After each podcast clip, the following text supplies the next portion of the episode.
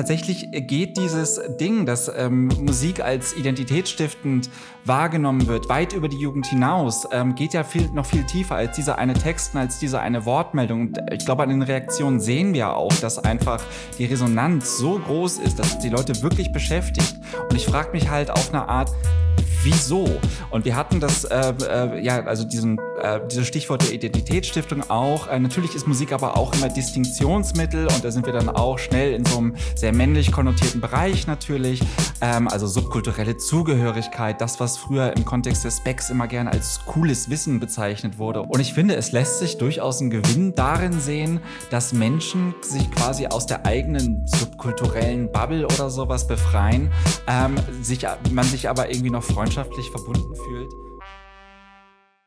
Hi und willkommen zu Track 17 der Musikpodcast, Feature Nummer 28. Heute zu Gast Christopher Cornels. Hallo. Hallo.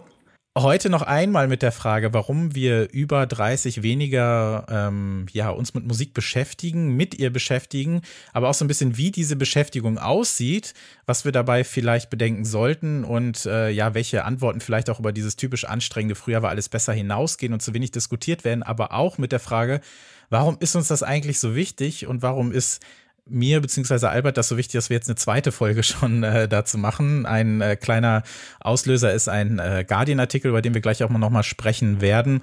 Ähm, ja, also wie gesagt, wenn ihr da jetzt so eine Art Déjà-vu haben solltet, das ist richtig, Albert und ich haben vor ungefähr anderthalb Jahren mal eine Folge dazu gemacht äh, und so ein bisschen aus unserer Perspektive so ein paar der typischen Gründe hinterfragt, unsere Meinung dazu gegeben. Aber irgendwie reicht das nicht so ganz, beziehungsweise sind da ein paar Leerstellen geblieben. Es war auch ein bisschen persönlicher Frust irgendwie dabei und eine zu starre eigene Perspektive meiner Meinung nach, die man vielleicht auch so ein bisschen aufbrechen kann. Und deshalb äh, freue ich mich, äh, dass wir auch noch eine andere Perspektive dabei haben. Ähm, Christopher Cornels, hi, äh, du bist Musikjournalist und schreibst gerne und viel und vor allem sehr lesenswert über Musik. Ich werde auch äh, gerne einiges in den Shownotes verlinken. Du schreibst aber auch gerne nicht nur über Musik, sondern über Musik, wenn du weißt, was ich meine. Also so ein bisschen alles, was so drumrum äh, ja. passiert. Was ist denn so persönlich für dich ein Schwerpunkt in deiner Arbeit und äh, wo kann man dich so lesen? Ähm, um Himmels Willen, was ist ein Schwerpunkt meiner Arbeit? Wo kann man mich lesen? Man kann mich lesen, unter anderem äh, im Magazin Field Notes für zeitgenössische Musik und Jazz. Äh, das ist ein sehr langer Name für ein sehr dünnes Magazin, äh, das sich mit, naja, zeitgenössischer Musik und Jazz in Berlin auseinandersetzt. Eigentlich ein Veranstaltungskalender mit redaktionellen Inhalten dazu noch. Äh, das ist so quasi mein Hauptjob. Ähm, ich habe aber, glaube ich, eine relativ bunte Karriere hingelegt. Ich war mal Redakteur bei der Groove, für die ich zum Beispiel immer noch den Podcast mit den wöchentlichen, mit DJ-Mixen betreue. Ich war Redakteur bei der letzten Schicht der Specs, ähm, aktuell äh, befasse ich mich vor allem äh, mit musikwirtschaftlichen Themen, ähm, unter anderem im DLF, äh, äh, in der Tonart von DLF Kultur ähm, oder zum Beispiel Zeit Online. Das sind jetzt, glaube ich, so die, ähm, äh, die äh, Namen von Publikationen, die dann auch meine Mutter kennen würde. Ähm, ansonsten äh, fast überall. Ich weiß nicht, hin und wieder Reviews beim Musikexpress, beim HHV Mac, fürs DJ Lab äh, schreibe ich. Ähm, also es ist wirklich quer durch die Bank. Ähm, wie gesagt, äh, musikwirtschaftliche Themen sind äh, so ein bisschen mein Schwerpunkt geworden in den letzten paar Jahren. Äh, aber du hast auch schon recht, ich interessiere mich für Phänomene. Ähm, und äh, mir jetzt auf jeden Fall ja auch angekommen äh, das irgendwie, ja, keine Ahnung, grafisch, äh, demografisches, subkulturelles Thema ja irgendwie ist. Und deswegen freue ich mich auf die Diskussion jetzt gleich. Ich frage ja sowohl äh, Albert, äh, schöne Grüße an der Stelle, als auch alle Gästinnen, die immer da sind am Anfang einer jeden Sendung, was habt ihr denn zuletzt gehört? Da möchte ich dich jetzt auch einmal fragen, was hast du denn zuletzt gehört? Ähm, also ich glaube, das Album, das mir in den letzten paar Tagen am meisten durch den Kopf ging, beziehungsweise durch die Kopfhörer in den Kopf ging, äh, war Vukia Soyadi, äh, Menolak Tunduk. Äh, der Titel, den übersetzt der Künstler selbst als Refuse to Submit. Äh, Vukia Soyadi ist äh, Mitglied von Senyawa, äh, einer indonesischen Band, die vielleicht schon ein bisschen bekannter geworden ist mittlerweile. Ähm, und das ist allerdings eine Soloplatte, auf der er mit selbstgemachten Instrumenten spielt, mit ähm, äh, Mischung aus elektronischen und aber auch ähm, akustischen äh, Sachen Musik macht. Also so ein elektrifiziertes Hack Schlagbrett, irgendwelche Pedals, äh, aber auch Handdrums. Und das ist so eine Mischung aus sehr unkonventionellen oder zumindest irgendwie nicht unbedingt westlich kodierten Rhythmen und Noise.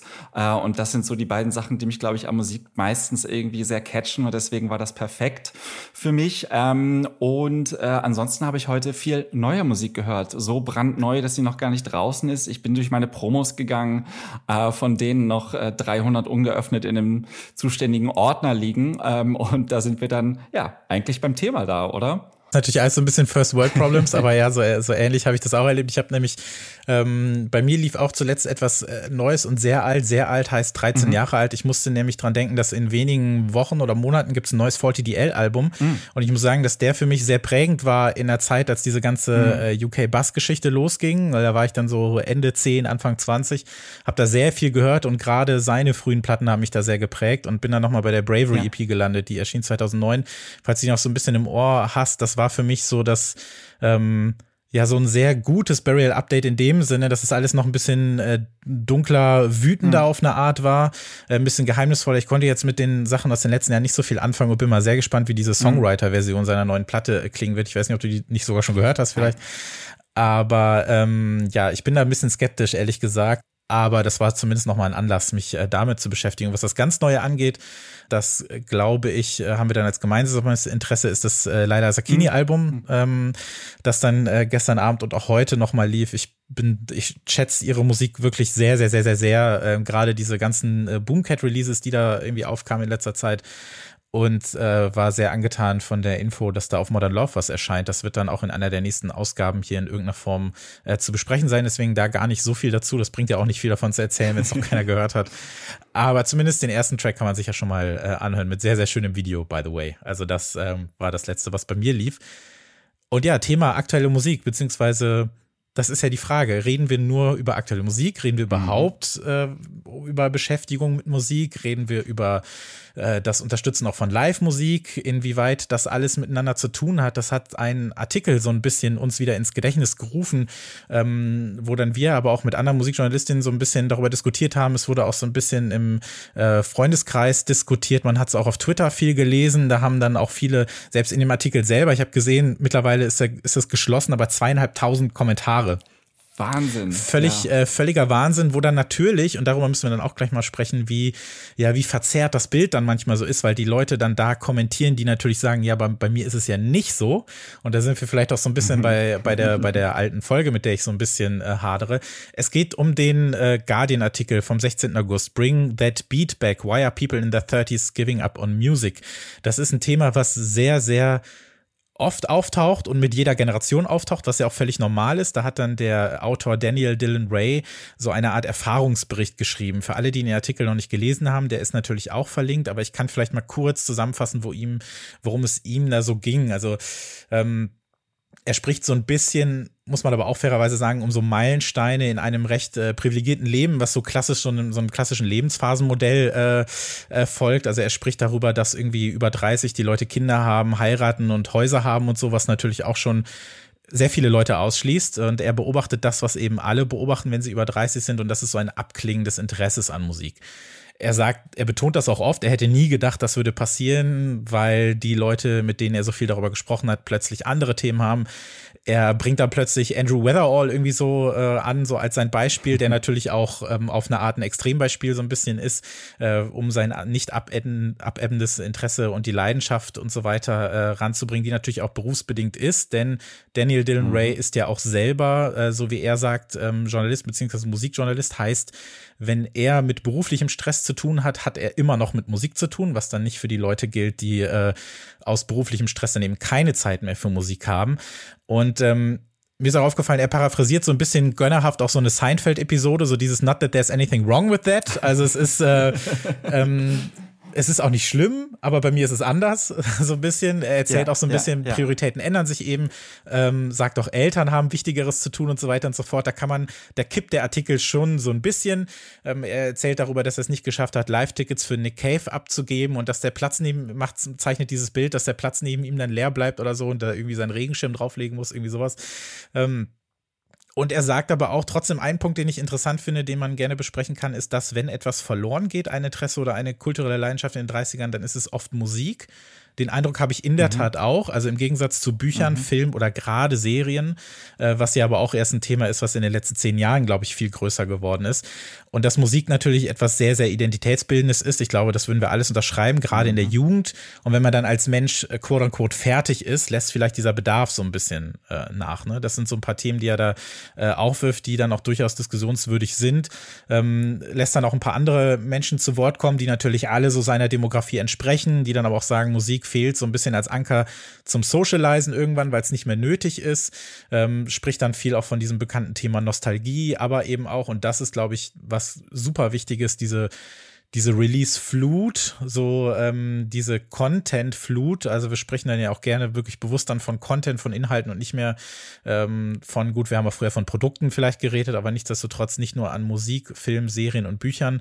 Äh, das heißt, man will nicht nur mehr, ne, sondern man kann auch irgendwann nicht mehr, weil es einfach zu viel wird. Das ist ja mhm. auch so eine, ja, so ein, so ein Ansatz, den einige Leute verfolgen, dass sie sagen, sie äh, sie möchten gar nicht mehr mitmachen bei dieser Hatz und sagen dann erst recht, ich bleibe in meinem wohligen äh, Nostalgiezimmer und höre einfach die drei Bands, die ich früher gehört habe.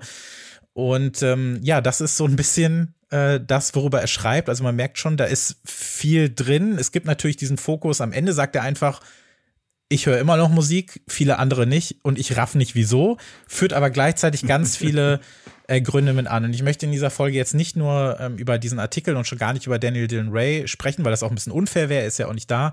Äh, das soll ja so ein bisschen Aufhänger sein, aber ich würde dich jetzt gerne einmal fragen, warum wir haben ja gesagt, zweieinhalbtausend Kommentare, viel geteilt, viel kommentiert. Es gibt diese Folge, deswegen jetzt auch so ein bisschen, warum hat dieser Artikel denn jetzt nochmal einen Nerv getroffen und für wen ist er eigentlich?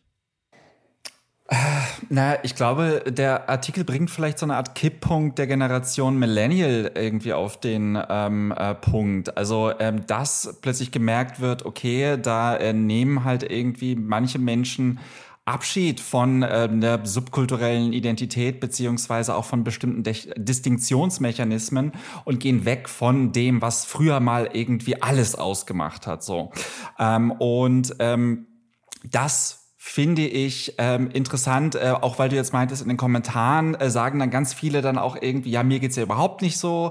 Ähm, und, ähm, äh, und generell der Anlass dieses Artikels ja auch irgendwie schon, ich ich frage mich bei solchen Dingern immer, wie werden die eigentlich geschrieben? Also stand er einfach vielleicht irgendwie nach einem Konzert an, am Tresen mit seinem Redakteur, seiner Redakteurin und hat irgendwie ein bisschen rumgejammert, so ja, es wollte ja niemand mitkommen, als ich letztens zu Nick Cave bin. Ähm, und, dann, und dann wurde ihm gesagt, schreib mal drüber. So, ähm, weil ich finde, das ist so ein merkwürdiges, anlassloses Ding. Es bringt aber gleichzeitig, glaube ich, schon, wie gesagt, so eine Art Kipppunkt ähm, äh, auf den Punkt. Äh, ja, äh, Wortfindungsschwierigkeiten. Jedenfalls, ähm, äh, ich habe den ja auch wahrgenommen, als er, ich glaube, da war er gerade fresh off the press sozusagen und habe ihn auch in unseren Discord für deutschsprachige Musikjournalistinnen äh, reingeballert mit dem Kommentar so, ähm, ja, nichts Neues jetzt, aber ganz netter Text. Und jetzt habe ich ihn nochmal gelesen zur Vorbereitung auf dieses Gespräch und ich finde ihn unerträglich. Ich finde ihn unerträglich. Ähm, und es liegt auch ein bisschen daran, dass wir diese Diskussion drum gestartet haben, ähm, weil du ja eigentlich drauf angesprungen bist und meintest, ja, nee, das Thema beschäftigt mich. Ich frage mich da auch, warum eigentlich? Ähm, und ich glaube so, äh, dass du diese Diskussion gestartet hast, dass dich es irgendwie umtreibt, warum gibt es dieses Phänomen? Das ist das, was ich fast noch interessanter finde als das Phänomen an sich. So, ähm, und ich glaube, wenn ich es jetzt richtig rausgehört habe, wir sind ungefähr auch die Altersklasse von diesem Autoren, äh, beziehungsweise ja, so Mitte 30 ungefähr, du Anfang 30 vielleicht noch. Ähm, und natürlich haben wir da irgendwie einerseits den persönlichen Bezug, ähm, dass wir sagen, okay, ja gut, wir sind halt irgendwie in seiner Demografie, wir haben wahrscheinlich auch alle irgendwie so äh, Friends, die jetzt irgendwie äh, Nachwuchs haben und keine Zeit mehr für Konzerte und sonst wie was, äh, was für ihn ja so ein großes Problem ist. Ähm, und gleichzeitig ähm, haben wir aber eine ganz andere Erfahrung, dadurch, dass wir uns halt wirklich auch beruflich mit Musik auseinandersetzen. Ähm, das heißt, ähm, ja, ich glaube, die Identifikation mit dem Autoren ist irgendwie gegeben, Aber je häufiger ich dann den Text gelesen habe oder je mehr ich drüber nachgedacht habe, desto mehr hat es mich genervt. Ich weiß nicht, wie ging es dir mit diesem Text? Als du gerade angefangen hast zu sprechen, habe ich mir direkt den Satz äh, äh, aufgeschrieben, The male urge to make my problem everyone's problem, äh, weil ich das total nachvollziehen kann. Und das ist vielleicht auch ähm, für alle HörerInnen, die vielleicht sich fragen, warum gibt es diese Folge denn jetzt in dem Sinne nochmal? Nein, sie gibt es nicht nochmal. Es ist für mich wirklich so eine Art äh, Update, weil in der ersten Folge ging es, ging es nur um das Problem und Problem äh, in Anführungszeichen, also ist das überhaupt ein Problem, ist ja auch die Frage, mhm. äh, die wir beide, beide, uns jetzt heute stellen können und so. Ne? Da, ja. Es ging dann eben ja. darum, um die Gründe darum und wie wir das sehen und ähm, natürlich trotzdem immer mit dem, äh, mit dem Ding, jeder soll so hören, äh, wie sie oder er das möchte. Und jetzt so ein bisschen darüber hinaus, so warum ist das eigentlich immer Thema? Warum überrascht einen das immer wieder? Und warum projiziert man denn da so gerne? Denn ich habe das Gefühl, natürlich hat, hat der Mann diesen Artikel schreiben können, weil er eben äh, in seiner Rolle auch als, als, äh, als Journalist äh, für den Guardian schreiben kann. Mich hätte das, glaube ich, viel mehr interessiert von einer ganz anderen Person, die vielleicht sagt, ähm, oder die vielleicht dann diese sogenannten guten Gründe hat oder so, ne? Ich bin jetzt wirklich völlig mhm. in, einer, in einer Phase meines Lebens, in der ich einfach keine Zeit oder keine Nerven mehr habe oder in der ich wirklich sage, nein, es ist mir alles zu viel und ich, ich will das alles nicht mehr. Oder auch, ähm, ja, dass das vielleicht sogar einen medizinischen äh, Grund hat. Das, da sind wir jetzt noch mal ganz woanders, aber das ähm, hatte ich dann auch noch mal gefunden, diese ähm, sogenannte und äh, musikalische Anhedonie. Das war mir gar nicht bewusst mhm. vorher, dass mhm. es das gibt. Also weil ja Musik dann auch viel mhm. in so therapeutischen, in viel im therapeutischen Sinne benutzt wird, aber dass es irgendwann nicht mehr funktioniert, weil man nichts mehr damit verbinden kann. Das finde ich, das finde ich fast noch faszinierender Aha. als alles, dass man nur noch Klänge hört, aber das nichts mehr auslösen kann. Das ist einfach komplett neutral. Also Leute, die noch sagen, nee, ich will einfach keine Musik mehr hören, weil es bedeutet mir nichts. Nicht mal das, was früher war und das, was ja. jetzt war. Und ich habe schon das Gefühl, dass das, also das, um auf den Text zurückzukommen, dass das eher so eine Bestätigung war, um irgendwie sagen zu können, so ja, das ist, ihr mögt Musik alle nicht so sehr wie ich. Und ich will jetzt von mhm. den Leuten was hören, die das so sehen wie ich. Und das ist ja, ist ja auch völlig okay, dass die Leute dann darunter kommentieren. Ja. Nichtsdestotrotz hatte ich dann schon den Eindruck, das ist, der Text ist eigentlich mehr für ihn selbst und für die Leute, die das so sehen wie ihn, aber es geht nicht darum, irgendeine Diskussion anzuzetteln, wie können wir vielleicht irgendwelche Probleme, wenn es die gibt, beheben? Wie können wir vielleicht darüber sprechen, dass ähm, der Zugang zu Musik noch mehr vereinfacht wird? Und damit meine ich jetzt nicht, dass alle sich einen Spotify-Account machen können, sondern dass das Angebot niedrigschwelliger bleibt, dass äh, Kultur in unserer äh, in unserer Welt weiterhin einen größeren Stellenwert hat und dass wir vielleicht auch von diesem, von diesem Thema, wir infantilisieren alles oder wir sind alle sehr mit, mit Jugend beschäftigt und so weiter. Mhm. Vielleicht mhm. auch, dass wir mal darüber sprechen, wie viel wir Musik eigentlich mit irgendwelchen ideellen Dingen aufladen, dass wir ihr auch eine Bedeutung ja. beimessen, die sie vielleicht gar nicht leisten kann oder auch nicht will. Dass eben viele Leute sagen, ich höre irgendwann keine Musik mehr, weil ich bin ja jetzt 30, die großen Meilensteine sind ja passiert. Dann kann ich ja lieber nochmal äh, Papa Roach Last Resort ballern, weil ich mich daran erinnere, wie ich mit zwölf mein Zimmer klein gehauen habe oder irgendwie sowas. Ähm, das vielleicht mal als Beispiel. Also eher in die Richtung ähm, habe ich gedacht, dass der Text sich ja. viel um sich selbst einfach kreist. Ja, obwohl ich jetzt sagen würde, also klar, er ist natürlich aus einer radikal subjektiv, ähm, radikal subjektiven Perspektive geschrieben ähm, und das wird ja auch herausgestellt so. Ähm, allerdings ähm, stell dir einfach mal vor, äh, jemand würde genau denselben Text über Flunkyball spielen, äh, äh, ähm, äh, schreiben, pardon. Ähm, äh, ich, ich sag das, weil ich von meinem Fenster aus den Park hier sehen kann äh, in Nordberlin, äh, wo die Kids äh, immer Flunkyball spielen. Also dieses Saufspiel, wo man irgendwie, ich weiß nicht, irgendwie, irgendwer muss eine Flasche umschießen oder sonst wie was so. Das sind auch so Riten, die man gehabt hat, die hat man selber als Teenie oder Spätteenie oder, oder, oder so äh, auch gehabt. Und es schreibt jetzt aber niemand Texte darum, ja gut, ähm, äh, weil alle anderen irgendwie Kinder kriegen oder sowas, verzichte ich darauf. Nein, tatsächlich geht dieses Ding, dass ähm, Musik als identitätsstiftend wahrgenommen wird, weit über die Jugend hinaus, ähm, geht ja viel, noch viel tiefer als dieser eine Text, als diese eine Wortmeldung. Und ich glaube, an den Reaktionen sehen wir auch, dass einfach die Resonanz so groß ist, dass die Leute wirklich beschäftigt. Und ich frage mich halt auf eine Art, Wieso? Und wir hatten das, äh, äh, ja, also diesen, äh, dieses Stichwort der Identitätsstiftung auch. Äh, natürlich ist Musik aber auch immer Distinktionsmittel und da sind wir dann auch schnell in so einem sehr männlich konnotierten Bereich natürlich. Ähm, also subkulturelle Zugehörigkeit, das, was früher im Kontext des Specs immer gerne als cooles Wissen bezeichnet wurde und sonst wie was so. Ähm, und ähm, irgendwie ähm, denke ich mir so, ähm, ja, okay, es gibt dann halt viele Leute, die dann irgendwann aufhören, sich jetzt irgendwie großartig krass mit Musik auseinanderzusetzen. Aber kennen wir das nicht auch? Also ging es dir nicht auch irgendwann mal in deinem Leben so, dass du dich vielleicht einer bestimmten musikalischen Subkultur zugehörig gefühlt hast oder sowas? Okay, und ähm, äh, bei mir war es aber auch so. Ich war irgendwann mal in der Hardcore-Szene und bin jedes Wochenende, quasi drei, viermal die Woche oder sowas, irgendwie auf irgendwelche Shows gegangen und sowas und habe immer so diese Anfang mit 30er, die nur auf die wirklich coolen Shows beziehungsweise beziehungsweise auf, auf die Shows, wo Bands spielen, die ein bisschen bekannter war, immer so ein bisschen, ich habe die immer so beäugt irgendwie, so missgefällig, so, weil ich mir dachte, so, ja, ihr seid ja gar nicht real und in dieser Szene drin. So im Nachhinein denke ich mir, das war auch total lächerlich und ich gehe auch de facto, wenn irgendwelche Hardcore-Shows sind oder mhm. sowas, auch nur zu den coolen und großen Bands mittlerweile. Das heißt, ich bin genau diese Person geworden, auf eine Art und Weise. Ich habe mich einfach nur musikalisch noch in andere Ecken bewegt, mich in anderen Subkulturen bewegt, so. Aber diese Bewegung als solche, dass man irgendwie sowas hinter sich lässt, die ist relativ normal, finde ich. In erster Linie. Mhm. Und da ist dann das Ding, dass ich mir denke, so, worum geht's hier eigentlich, wenn wir das quasi, wenn wir irgendwie so ein Klagelied drüber schreiben. Und ich denke, das hat sehr, sehr viel damit zu tun, dass, ja, es wird mit Jugend assoziiert, aber ist auch äh, bestimmtes äh, Konsumverhalten, das uns als Menschen angeblich definieren soll. Denn Musik ist ja auch Unterhaltung und als solches ist es eine Konsumware ähm, und ähm, äh, ich meine, diese, dieser, dieser, dieses, ähm, äh, dieser Teil im Text, wo er dann auch drüber schreibt, so ja, ich will den Leuten äh, Gratis-Tickets für Nick Cave geben und niemand kommt mit und sowas. Das ist ja auch schon irgendwie. Also geht ja auch irgendwie in, in, in diese Richtung. So Leute, ihr bekommt was geschenkt zum Konsumieren, ihr wollt es nicht irgendwie. Und es, er kann es nicht fassen, sozusagen.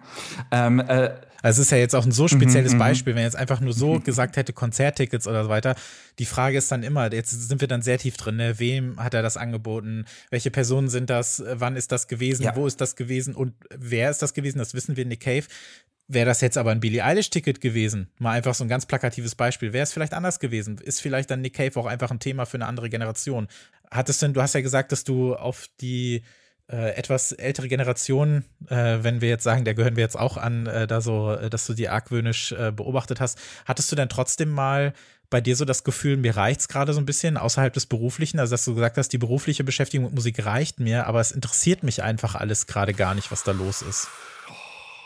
Ja, ich glaube, ein ganz gutes Beispiel dafür war das Ende meiner Zeit als Redakteur bei der Groove. Danach habe ich erstmal vier Monate lang nichts mit einer geraden Kickdrum gehört. Ähm, äh, und das fiel gerade damit zusammen, dass äh, Kevin Drum seine gesamte Diskografie, das sind so 100 Alben, äh, Geräuschmusik äh, veröffentlicht hat, irgendwie für 22 Dollar auf, auf Bandcamp. Das, äh, damit hatte ich dann irgendwie eine ganze Zeit lang Spaß. Ähm, nein, tatsächlich, ich glaube, bei mir ist es aber auch ein sehr spezieller Fall, weil die Langeweile an dem, was ich in meinem Job mache, äh, quasi mein Drang befruchtet, irgendwie was Neues zu hören. So, ähm, das geht mir nicht nur in der Musik so, es, es geht auch viel mit, was weiß ich, Büchern so, es geht auch mit Filmen so oder Serien oder sonst wie was, also generell Kulturproduktion. Aber ich glaube, ich bin da halt auch ein spezieller Fall. Also ich sehe mich halt als jemand, der quasi was weiß ich, Kulturkritik be be betreibt. Also das klingt alles immer ein bisschen pathetisch so. Oder ähm, ich versuche halt irgendwie zu sehen, okay, ähm, Kultur als eine Sache spiegelt soziale, ähm, äh, äh, ökonomische, äh, politische Prozesse wieder. Was lässt sich dann quasi aus der Kultur heraus ähm, ähm, lesen und deswegen versuche ich einfach irgendwie möglichst oder beziehungsweise will auch einfach möglichst viel quasi in, in der Hinsicht mehr anschauen, in viele verschiedene Ecken schauen und sowas. Ähm, äh, aber ähm, ich habe jetzt nicht, ich verspüre jetzt nicht den Mail-Urge, äh, äh, dieses Problem, das für mich keins ist, zu dem von anderen zu machen, weil ich auch natürlich irgendwie weiß, also ich sehe es in meinen, äh, ich sehe es in meinem Bekanntenumkreis, ähm, äh, dass einfach Menschen einfach per se immer einen ganz anderen Zugang zur Musik hatten als ich. So, also wenn ich mit Leuten rede, die nicht aus der Musikbranche sind oder auch da jetzt irgendwie nicht kreativ irgendwie unter, unterwegs sind oder sowas, die haben da einfach einen komplett anderen Zugang zu und äh, hilft es an einfach mal zuzuhören irgendwie und dann äh, bekommt man so eine kleine Erdung. Und ich glaube, das ist ja auch das, was du irgendwie meinst, so, äh, dass äh, dieser Autor jetzt natürlich auch extreme Luxusprobleme auf eine Art und Weise äh, formuliert. Ähm, äh, und ähm, ja, er wurde ja auch kritisiert. Ähm, ich glaube, wir hatten davor auch schon, äh, zuvor halt auch schon äh, das mal, äh, also jetzt nicht im Gespräch, sondern äh, vorab, ähm, äh, Mary Thompson, eine wahnsinnig gute ähm, ähm, äh, Wissenschaftlerin aus den Sound Studies hat auch äh, die Sache mal ein bisschen auf die Gender, äh, den Gender-Aspekt äh, abgeleuchtet, weil das fällt einem jetzt auch beim zweiten Lesen, ist mir das auch nochmal extrem aufgefallen, wie doll er das eigentlich an Kindern ähm, äh, am Kinderkriegen festmacht. So, also das ist so der Nummer eins Grund für ihn, warum, warum, warum Leute nicht mehr auf Konzerte gehen. Ich meine, aktuell 2022 gibt es noch sehr viele andere Gründe, nicht auf ein Konzert zu gehen. Ähm, ähm, aber ähm, er macht es halt nur so daran fest. So und sie hat dann halt auch noch mal ein bisschen in einem Twitter-Thread aufgedröselt, dass natürlich auch ähm, gerade die Sache, wenn Kinder im Haus sind, ähm, äh, hängt halt viel Reproduktionsarbeit an den Müttern Müttern. So, ähm, und ähm, die, Kom die Komponente ist, ist da auf jeden Fall auch drin. Ähm, ich glaube, es kamen auch noch ähnliche äh, Kritiken. Ähm, ähm, und äh, natürlich ist halt ähm, insofern dieses merkwürdige Univers diese universalistische Geste dieses Artikels irgendwie äh, merkwürdig, weil auch andere Dinge natürlich nicht beachtet werden. Im Vornherein hattest du zum Beispiel Klasse als einen Aspekt genannt, so wer kann sich es überhaupt leisten, da quasi die ganze Zeit always on zu sein. Ähm, äh, und es gibt noch viele andere. So, es ist natürlich auch ein sehr westliches Problem auf eine Art und Weise ähm, und äh, und so weiter und so fort. Ähm, aber dass es als Problem gesehen wird, wie gesagt, das finde ich interessant. Und ähm, gerade in dem Kontext, wie gesagt, ich würde sagen, es geht da, ich finde, der Vorwurf ist fast, ihr konsumiert nicht. So, und äh, ich fand es interessant, dass du vorhin diese äh, anhedonische, äh, äh, äh, musikalische Anhedonie was, genau. Ähm, äh, genannt hast, so, weil ich hatte mal ein Gespräch mit einer Freundin von einer Freundin äh, und das war für mich als als äh, jemand, der wirklich 24/7 Musik hört, ähm, äh, eines der interessantesten Gespräche, das ich über Musik jemals hatte, nämlich mit einer Frau, die meinte, sie mag keine Musik. Ähm, sie hört keine Musik und sie mag auch keine Musik. Also sie hat keinen Bezug dazu oder sowas. Und vielleicht fällt das dann in die Pathologie des, dessen, äh, weiß ich nicht, keine Ahnung. Äh, aber was ich äh, absolut tragisch daran fand, war, äh, und das, also das ist ungefähr zehn Jahre her, das heißt, wir waren so beide Mitte 20, äh, dass sie meinte, so, sie lügt ähm, gegenüber ihren Freundinnen hin und wieder, weil die fragen dann auch immer so, ah, du hörst gar nichts? Und dann sagt sie, ja, ich mache hin und wieder das Radio mhm. an. Und hat sie mir dann aber gesagt, so nein, das stimmt mhm. nicht. Ich mhm. höre nichts. Bei mir läuft nie was. So. Ähm, und die Tatsache, dass sie deswegen lügen musste, ähm, fand ich irgendwie extrem erschütternd, ähm, weil sie ja offensichtlich, und, und, da sind wir halt auch bei der Geste, die dieser Artikel aufmacht, ähm, Angst davor hat, verurteilt zu werden dafür, dass sie halt keine Musik konsumiert spreche natürlich mit, auch mit anderen Menschen, die halt, wie gesagt, nicht aus der Musikbranche sind, äh, darüber, warum sie überhaupt Musik hören, so. Und häufig ist halt der Grund so, ja, okay, es geht um emotionale Beziehungen, so. Ähm, ich habe äh, zwei meiner ältesten Freundinnen überhaupt, mit der hat man irgendwie noch so eine WhatsApp-Gruppe und hin und wieder fragen sie mich, schick mal was rüber, ähm, gib mal eine neue Empfehlung, so. Äh, das heißt, da ist schon mal die Geste da irgendwie so, ne? Man sucht sich quasi ähm, äh, jemanden, von dem man weiß, okay, der ist gerade up to date und, und dann schicke ich dann halt auch hin, ich, das war, glaube ich, die, das Album von Park G Jihar, also ähm, auch eine ganz tolle Künstlerin, ähm, aber auch sehr unkonventionelle Musik, äh, was das, was den Sound anbelangt, was die Rhythmik anbelangt, sonst wie was so.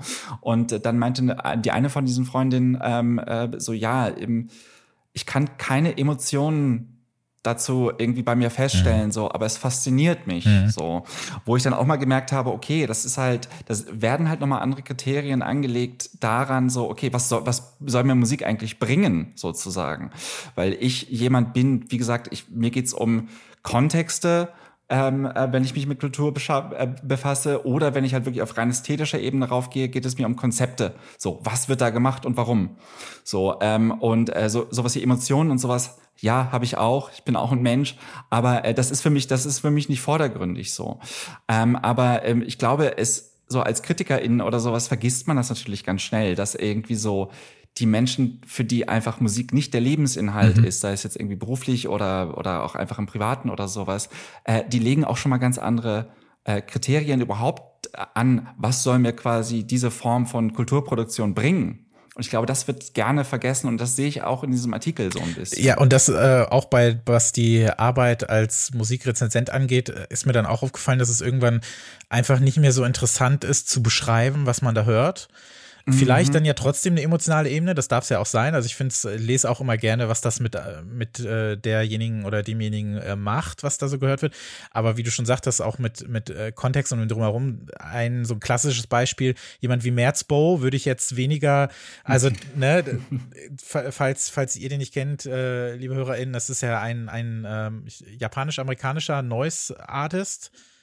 Japanischer, Japanisch, Entschuldigung, japanischer äh, Noise Artist, der so ein bisschen so Gateway Drug ist für viele, die zum ersten Mal in diese, mhm. diese Noise-Richtung kommen. Also es ist halt der erste Name, der mir begegnet ist, als ich äh, dachte, was mhm. gibt's denn hier so? Er ist auch schon zu einem Meme geworden mittlerweile. Es gibt auch diverseste ja, Gruppen ja. oder äh, Memes und so weiter, ja. die sich damit beschäftigen, aber nichtsdestotrotz ähm, ist das jetzt nicht der, der, äh, die, ja, das, das Klassische, was man so auflegt, wenn irgendwie Besuch kommt oder so. Es sei denn, es ist passender Besuch, dann finde ich es auch gut. ähm, aber ja, das ist ja etwas, da, da, dem nähert man sich ja auch anders an. Da sagt man jetzt, ne, weil das einfach ganz anders äh, konsumiert wird, wenn wir bei dem Wort bleiben oder ganz anders rezipiert wird. Und deswegen äh, ja. stimme ich dir da voll zu, dass das auch was ist, was man dann in der eigenen Arbeit äh, merkt, ohne dass das jetzt zu groß klingen soll auch wie man selber ja. daran geht und wie man sowas dann vermitteln möchte, ohne irgendwie zu sagen, ja, auf Track ja. 3, da ist aber das Intro, meine Güte, sondern äh, ne, das mhm. ist dann irgendwie auf eine, ähm, nicht, dass ich mich davon freisprechen möchte, dass es nicht immer noch passiert, aber trotzdem gibt es einfach noch andere Ansätze, die die es dann vielleicht auch LeserInnen irgendwie einfacher machen, ähm, da einen Zugang zu finden. Oder das Interesse, wenn man sagt, okay, ich will jetzt irgendwie was, was hören, das, ich kenne das nicht oder ich weiß nicht, wie das funktioniert oder ja. was das überhaupt soll. Und dann ist auch manchmal der Grund für Musik super interessant oder zu wissen, wer ist die Person? Äh, warum mhm. macht diese Person genau diese Musik, ist vielleicht manchmal wichtiger als das, was du da überhaupt äh, zu hören bekommst und so weiter. Und das, ähm, ja, ist natürlich nochmal wieder ein anderes Thema, aber das äh, fehlt dann so äh, manchmal so ein bisschen. Und ja, hast du, hast du denn das Gefühl, dass wir Musik dann manchmal auch ein bisschen zu, zu sehr aufladen, also über dieses Konsumieren hinaus, also dass wir sagen, Musik hm. muss etwas leisten, was sie gar nicht unbedingt leisten muss, weil sonst ist sie, ist sie das Konsumieren nicht wert? Meinst du wir gesamtgesellschaftlich ja. oder ja, okay, nicht wir als KritikerInnen per se. Ähm, ja, total. Also ähm, äh, für viele Menschen, für ich glaube, für den Großteil der Menschheit an sich ist Musik ähm, äh, eine Form von Unterhaltung und das muss sie auch nicht abwerten. Es kann äh, Unterhaltung findet auch immer in einem sozialen Setting statt. Äh, äh, Unterhaltung ist auch immer kulturell verankert oder sowas. Aber äh, der Zugang ist, glaube ich, wie gesagt, deswegen habe ich diese Anekdote auch so ein bisschen angebracht äh, von meinen Freundinnen einfach so. Die hören einfach dann eher Musik, weil sie denken, okay, das spiegelt oder äh, gerade meine Emotionen wieder oder amplifiziert sie oder sonst wie was. Äh, und ich finde das vollkommen legitim und ich verstehe auch nicht, warum, warum man, warum man ähm, äh, damit ein Problem haben sollte ähm, und dann aber irgendwann zu sagen, okay, ähm, viel von dem, was jetzt gerade neu passiert, ähm, das interessiert mich jetzt nicht mehr so oder ich kann damit nichts mehr anfangen, ich kann mich eben nicht mehr damit identifizieren, so ähm, finde ich irgendwann auch vollkommen verständlich auf eine Art und Weise. Ähm, und äh, ich sehe da jetzt nicht irgendwie den, was weiß ich, kulturellen Bruch drin. Ich denke jetzt nicht, dass die Generation Millennial ähm, ähm, jetzt irgendwie äh, die ultimative ich weiß nicht, äh, äh, äh, äh, Niederlage sich damit eingesteht, wenn jetzt die Studien rauskommen oder so ähm, oder beziehungsweise solche Artikel rauskommen äh, und äh, wir quasi als Generation oder als Alterskohorte, whatever, äh, merken so, okay, ähm, äh, Musik war doch für uns immer so wichtig und wir waren auch die Digital Natives, die in all dieses wunderbare Wirrwarr reingewachsen sind und die Genres haben sich aufgelöst. Menschen wie Grimes sind im Internet geboren worden, sonst wie was so. Ähm, und plötzlich interessiert es halt das, das, das, das Gros von den Menschen um uns herum nicht so, ähm, ja, so what irgendwie. Also, ähm, weil ähm, ähm, ich jetzt nicht denke, dass es irgendwie unbedingt anders ist als mit anderen Sachen, die wir kulturell wahrnehmen. Und da zeigt sich ja auch irgendwie schon so ähm, Serien, neue Filme oder sowas, die werden ja immer noch weiter konsumiert. So, aber wenn jemand mir, glaube ich, sagen würde, so ja, ich habe jetzt alle Marvel-Filme nicht gesehen oder sowas, würde ich jetzt auch sagen, ja, okay, so what? So. Ähm, und ich glaube, der Impuls ist bei Musik aber noch eher da, weil es damit, weil damit halt irgendwie so ein gewisser Zwang verbunden ist schon. Ähm, du profilierst dich damit in oder positionierst dich auch in subkultureller Hinsicht. Äh, äh, es wird halt irgendwie alles so wahnsinnig ideologisch aufgeladen.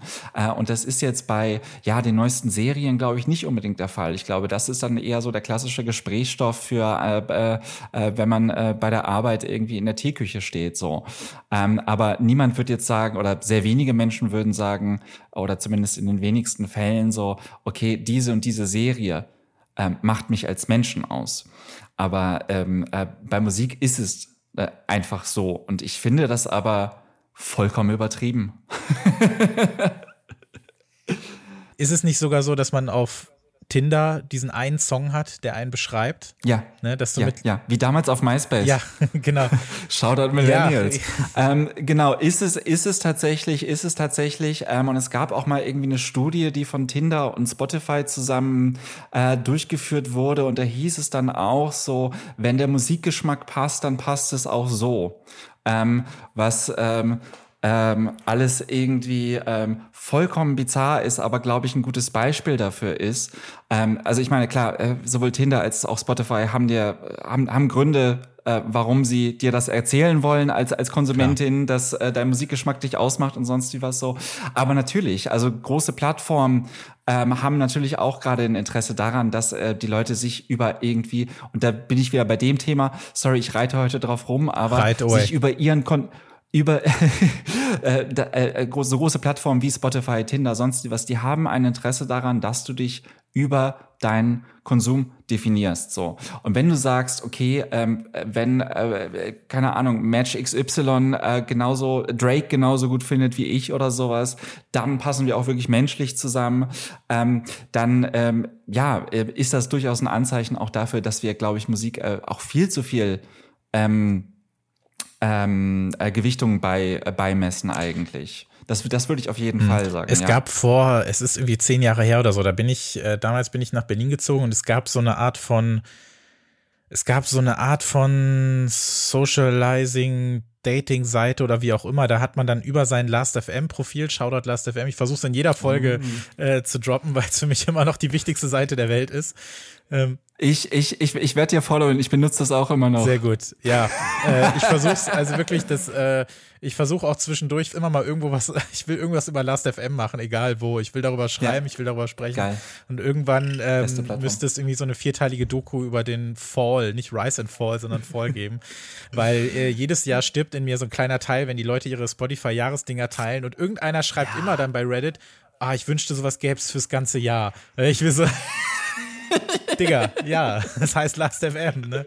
Aber das war wieder ein anderes Thema. Auf jeden Fall gab es damals auch sowas, dass du über dein Last.fm-Profil dich matchen konntest und ähm, mhm. dann wurden dir da mhm. dann eben mhm. äh, Leute angezeigt, mit denen man sprechen kann. Und ich weiß, dass äh, ich, ich kenne nicht mal den Namen, deswegen könnte ich ihn nicht mal nennen, wenn ich wollte, dass es jetzt auch so ein, so ein Dating-Portal gibt, von dem ich zwischendurch, glaube ich, bei Instagram Werbung bekommen habe, ähm, wo du nur über deinen Musikgeschmack gematcht wirst. Also nicht mal über, ich glaube ah, ja. nicht mal über Fotos oder sonst was, sondern nur über deine Lieblingssongs oder auch über Spotify dann wahrscheinlich, keine Ahnung.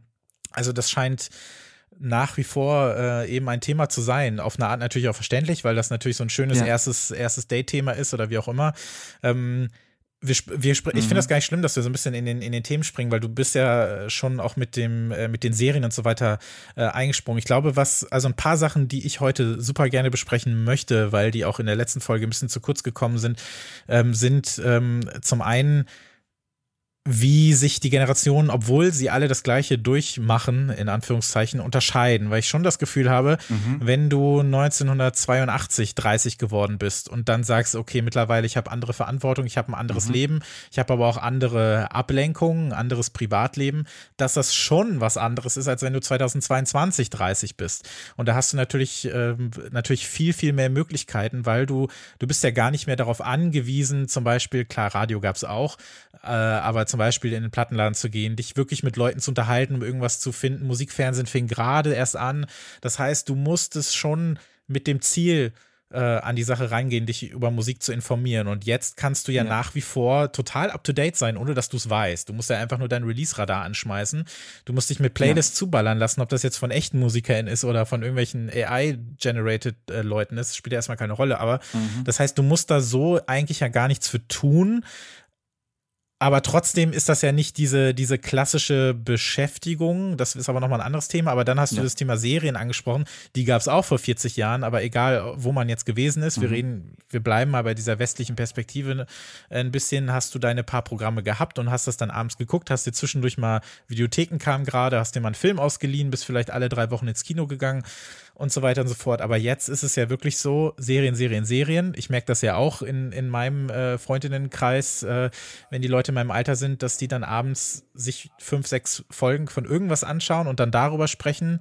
Content, Content, mhm. Content, aber dass allein dadurch schon Musik nicht mehr so den Platz hat. Deswegen würde ich schon das Thema einmal aufmachen, wie hat sich denn diese, ja, diese Freizeitgestaltung, sage ich mal, auch ähm, in, diese, mhm. in diesen Generationen äh, verändert? Würdest du das ähnlich sehen, dass es nicht unbedingt vergleichbar ist und dass wir jetzt auch andere Ablenkungsfaktoren haben. Wir können so viel mehr machen. Mhm. Natürlich, ne, Leute, mhm. was weiß ich, können sonst was lernen, sind Streamer, sind ja. äh, irgendwie sonst wie äh, Produzentinnen von irgendwas, ähm, verwirklichen sich auf eine irgendeine andere Art. Äh, Videospiele sind natürlich dazugekommen, ist nochmal ein Riesenthema im Gegensatz ja. zu vor 40 Jahren.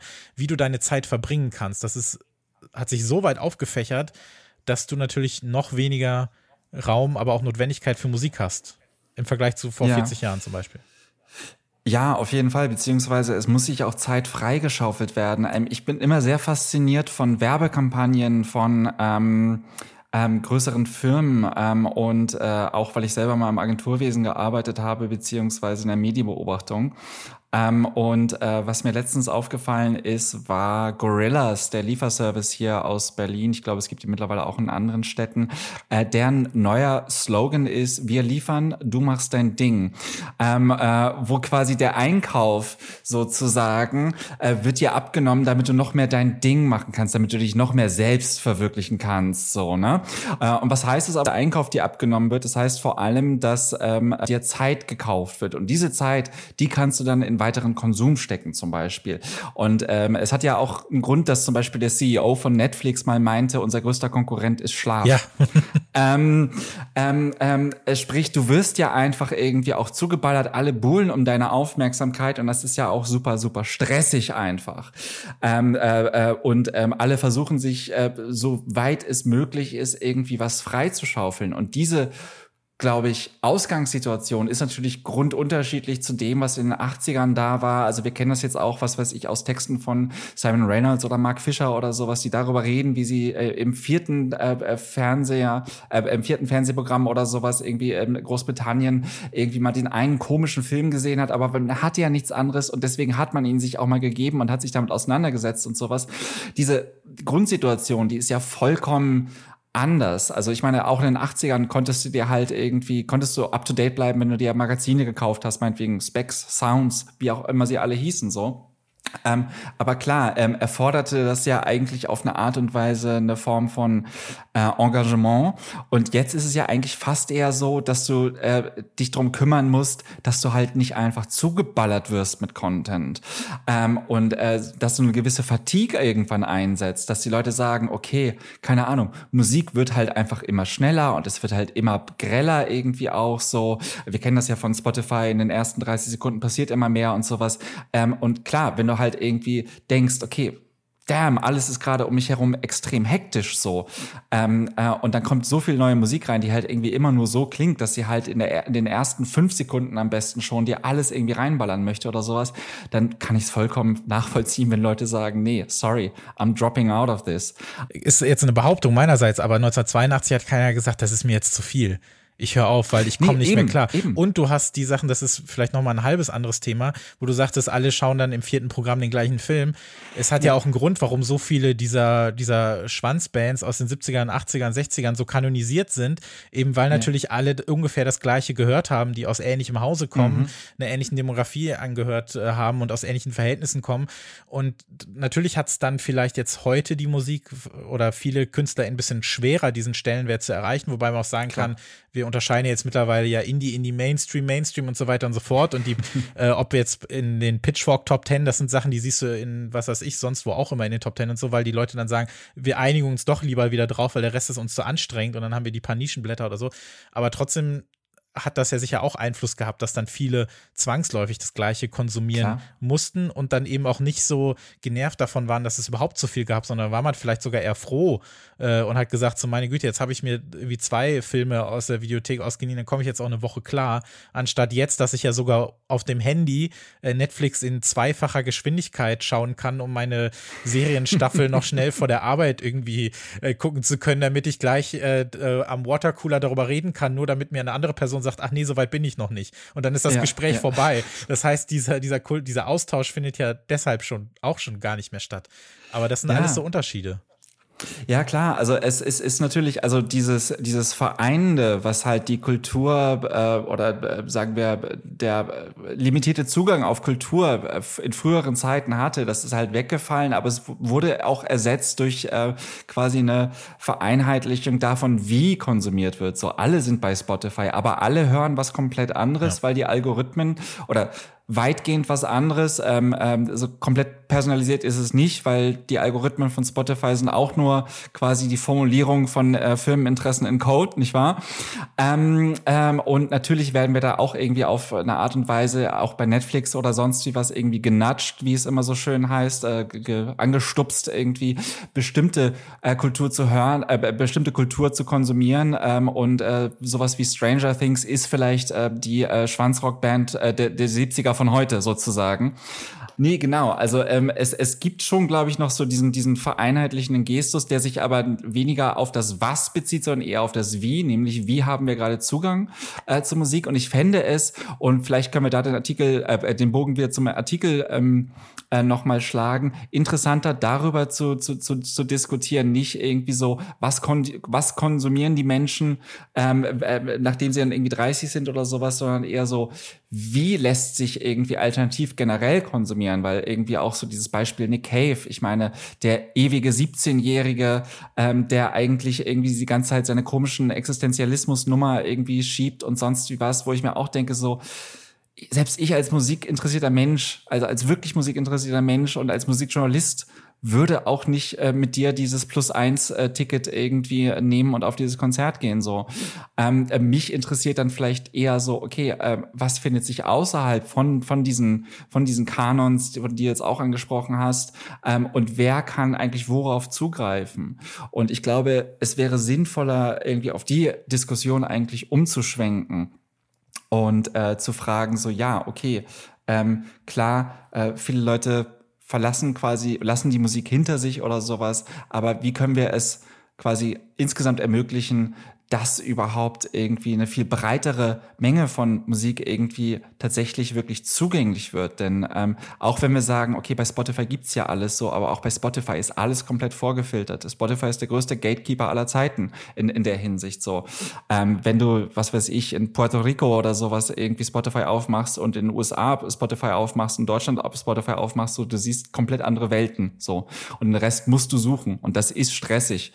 Ähm, ähm, und ähm, dann kann kann ich es auch verstehen, wenn Leute sagen, nee, ich bin okay damit, was mir meine, wie heißt es, Discover Weekly ähm, ähm, äh, auf Wochenbasis irgendwie serviert und der, der Rest interessiert mich nicht, weil es zu viel Arbeit ist. So. Es, es sei denn, es ist dann sowas wie in dem Fall Drake, der dann plötzlich in jeder Playlist zu sehen war, wo wir dann aber Best auch of British. wo wir dann ja, wo wir dann aber auch merken, ähm, oh, dass wir vergessen gerade, dass es sich äh, genauso wie bei, bei Netflix auch, wenn gleich das Beispiel ein bisschen hinkt, weil ähm, Netflix nicht das Ziel haben kann, alles zu zeigen und alles zu haben. Das funktioniert ja. schon mal nicht. Bei Musik mhm. ist das ein bisschen anders, aber nichtsdestotrotz sind das ähm, riesengroße Firmen, die synonym mit dem Musikhören plötzlich stehen. Also ja mehr noch, ja. Ähm, mehr noch als Apple Music, mehr noch als, als Amazon, mhm. ähm, was ja schon das muss man sich mal vor, vor Augen oder Ohren führen oder wie auch immer, ne? dass wir jetzt, dass wir sowas wie, wie Musik, einfach Musik, den Begriff selber oder das Musik hören, äh, wie selbstverständlich plötzlich mit, mit so einer Plattform, mit so einer Firma ja. und so gesehen ja. auch mit einem Mann aus Schweden äh, irgendwie in hm. Verbindung äh, bringen und synonym setzen. Und das ist, das, das haut mich total äh, aus den Latschen immer und immer wieder. Und da hatte ich noch, ähm, vielleicht an der Stelle passt das vielleicht so ein bisschen. Ich hatte so ein äh, Zitat gefunden von Douglas Adams, äh, der hat ein Buch geschrieben, uh. The Salmon of Doubt. Das hatte ich eigentlich gefunden über so einen Artikel, in dem es um Musikproduktion geht und wie sich die im Laufe der Zeit verändert hat und wie Technologien genutzt werden. Und er hat so drei Regeln aufgestellt und die finde ich, die kann man mhm. so ein bisschen auch äh, übertragen. Das erste ist, ich lese es mal auf Englisch so vor, wie es hier steht: Anything that is in the world when you're born is normal and ordinary and is just a natural part of the way the world works. Siehe alle 10, 12, 14-Jährigen, die jetzt anfangen Musik zu hören und sagen, wo mache ich das? Natürlich über Spotify oder über YouTube. Zwei, TikTok. Oder TikTok, natürlich, ja, die größte Suchmaschine der Welt mittlerweile fast, ne? Äh, der, der neue Google-Ersatz. Äh, zweitens, anything that's invented between when you're 15 and 35, das gilt ja für uns gerade, is mhm. new and exciting and revolutionary and you can probably get a career in it. Das ist wieder ein anderer Punkt, aber dass wir Web 3, dass wir so ein bisschen reingleiten und dann so dieses, dieses also mhm. beides noch ja. kennen, so wie wir auch beide ja. noch eine Kindheit ohne Internet kennen, ohne dass man jetzt ja. in so einen Boomer Talk rein will. Und das dritte, anything invented after you're 35 is against the natural order of things. Und da sind wir ja dann schon wieder so ein bisschen bei den früher war alles besser Boys. Äh, ich gender mal oh, nicht. ja. Ähm, aber fand ich irgendwie in dem Punkt ganz interessant, wie normal, also wie normalisiert das dann ist, dass, ja. dass so äh, Plattformen synonym äh, genommen werden, auch mit, ja. äh, mit sowas ja. wie Musik hören, was halt total, was nicht mal so krass war zu der Zeit, als äh, iTunes startete, weil du ja dann trotzdem noch CDs mhm. gekauft hast, ne? Dann war es vielleicht dieses, dieses, dieses Runterladen in dem Fall, aber ich finde, dieser Stellenwert, der ist den kann man nicht äh, hoch genug äh, werten und dann auch nicht gruselig nee, genug klar. finden, äh, was, klar, was das klar. angeht, ja. Klar, und wir sehen ja auch, dass Spotify mittlerweile eigentlich auch von TikTok äh, quasi der wirklich auch der Rang abgelaufen wird, mhm. was auch so Sachen angeht, wie äh, es verändert eine Kultur drumherum, also diese Remix oder diese Duettierkultur ja. auf TikTok zum Beispiel, äh, was die Länge von TikTok-Videos als, du meintest es ja schon irgendwie, die meistgenutzte ähm, äh, Suchmaschine ist es noch nicht, aber ich glaube, die drittmeist genutzte Website der Welt mhm. mittlerweile schon oder App in dem Fall natürlich auch. Ähm, äh, das verändert wahnsinnig viel mit der Musik. Das passt die Musik natürlich auch dann wieder äh, den ähm, äh, Bedingungen, äh, den äh, Konsumtion, äh, ähm, Konsumbedingungen quasi auf der Plattform an und so weiter und so fort. Ähm, da wird sich jetzt auch einiges ändern und äh, es ist witzig, dass du gerade diese Zitate vorliest, weil äh, ich gerade an einem Text auch so ein bisschen arbeite zum Thema TikTok und äh, wie genau es die Musik nun verändert ähm, und ich wirklich mich da durchwische und auch selber merke, ähm, fuck, ich komme damit nicht zurecht. Also ich bin sowieso kein visueller Mensch irgendwie so, aber ich merke auch so, okay, da ist ein gewisser Humor, den ich nicht wirklich ganz verstehen kann. So, äh, da sind andere ähm, äh, Faktoren und Parameter irgendwie, die mir irgendwie fremdartig vorkommen. So und ich beuge mich da natürlich irgendwie noch mit einem quasi disziplinierten Interesse drüber so. Aber äh, ich würde in meiner, wenn ich das einfach nur in meiner Freizeit machen würde, ich lade mir mal aus Interesse TikTok ähm, ähm, ähm, runter ähm, und, sch und schaust mir an, würde ich auch denken, so fuck man. Vielleicht schreibt äh, irgendwer äh, von, was weiß ich, äh, jüngere Menschen, die uns kennen, schreiben jetzt im Guardian gleich einen Artikel darüber, ähm, äh, dass, dass, dass die Digital Natives, die, die wir äh, nominell zumindest sind, ja. äh, mittlerweile einfach nicht mehr auf TikTok zurechtkommen. So.